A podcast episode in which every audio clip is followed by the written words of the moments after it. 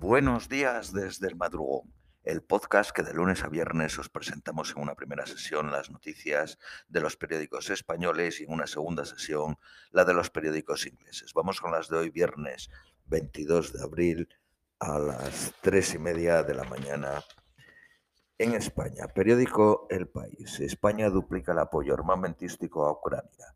Sánchez precisó que el cargamento que está camino de un puerto de Polonia consta de 200 toneladas de munición y material militar, 30 camiones y 10 vehículos ligeros. Hasta la fecha, la ayuda ha incluido lanzagranadas, contracarro, munición y ametralladoras. Sánchez y la primera ministra danesa se reúnen con Zelensky en Kiev y se muestra conmovido por el error de la guerra de Putin tras visitar la ciudad devastada de Borodianka.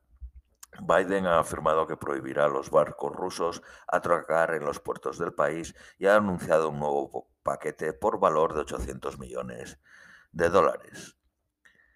La Organización de Estados Americanos suspende a Rusia como observador permanente. Zelensky afirma que Rusia ha rechazado una propuesta de tregua por la Pascua ortodoxa. El Banco Mundial estima que el daño en infraestructuras ucranianas asciende a 60.000 millones de dólares.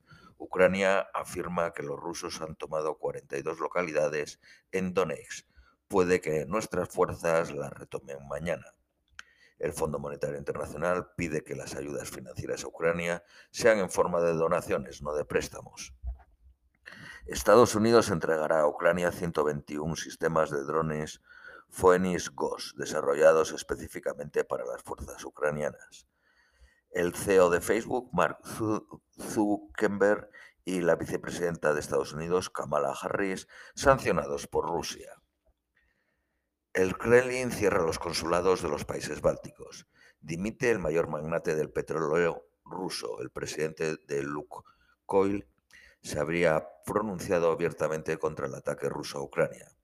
La UNESCO aplaza sin fecha la reunión del Comité del Patrimonio, mm, eh, Patrimonio Mundial que iba a celebrarse en Kazán, capital de la República de Tartastán, que pertenece a la Federación Rusa.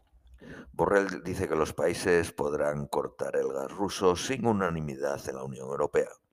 El Parlamento investigará a Boris Johnson por desacato en el escándalo de las fiestas el presidente de la Cámara de los Comunes, lo que en Inglaterra se llama el Speaker, ha permitido a los diputados de modo excepcional y contrario al decoro parlamentario que definieran a Boris Johnson como mentiroso.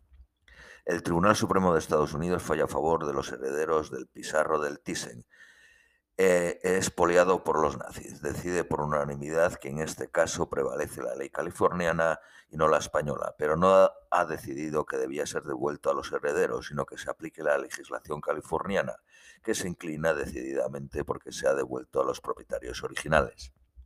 El Parlamento Europeo revisa los móviles de los eurodiputados para detectar si están pinchados con Pegasus.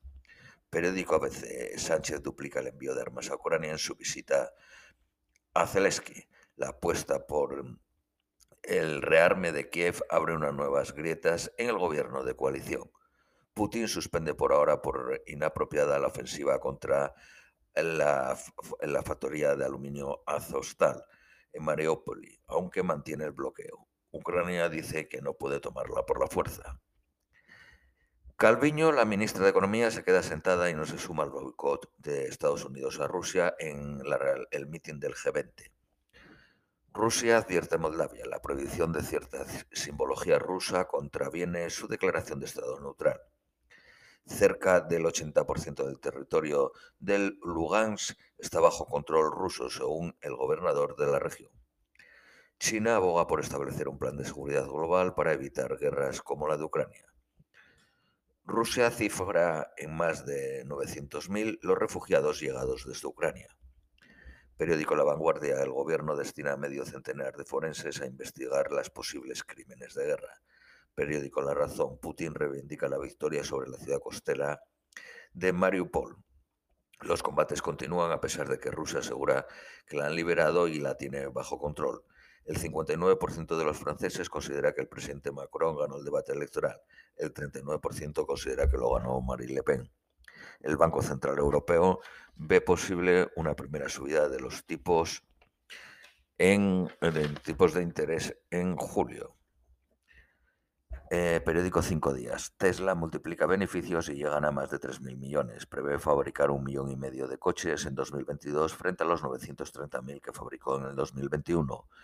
Toys R Us pide el concurso de acreedores voluntario en España y busca inversores para salvar el negocio. Tiene 46 tiendas. La eh, Seguridad Social supera los 20 millones de afiliados. Periódico El Economista. Correos negocia con la banca ser la oficina de la España vacía. Explora alianzas con todas las entidades para retirar, y entregar dinero humano. Las bolsas europeas dan por segura la victoria de Macron en Francia. Macron reprobó el modelo de control de precios de España y Feijóo avala la crítica. Vamos con las noticias nacionales españolas. Periódico El País. Aragonés exige dimisiones a Sánchez por el espionaje al secesionismo. Esquerra Republicana avisa al gobierno de que no recuperará su apoyo con reuniones. El Poder Judicial alerta del déficit estructural de jueces de plantilla. Vox rectifica en el último minuto para evitar la primera derrota parlamentaria de Ayuso y retira la enmienda a la totalidad contra la ley de autonomía financiera. Los médicos especialistas irán a la huelga el 9 de mayo si el gobierno de Ayuso no se sienta a hablar. Feijóo exige a Sánchez que baje ya el IRPF a 17 millones de españoles. Margarita Robles, la ministra de Defensa, desmiente el espionaje ilegal. El Centro Nacional de Inteligencia actúa con arreglo a la ley vigente. La inflación y la burocracia amenazan con frustrar cientos de proyectos con fondos europeos.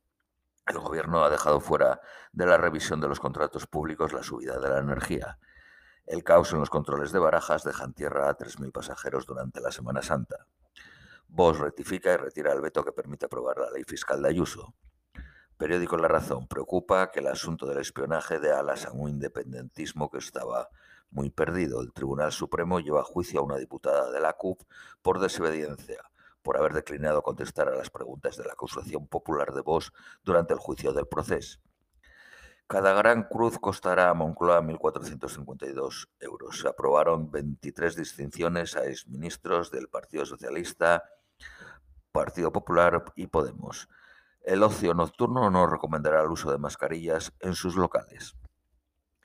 Esto es todo por hoy. Eh, os deseamos un feliz viernes, un feliz fin de semana y os esperamos el próximo lunes.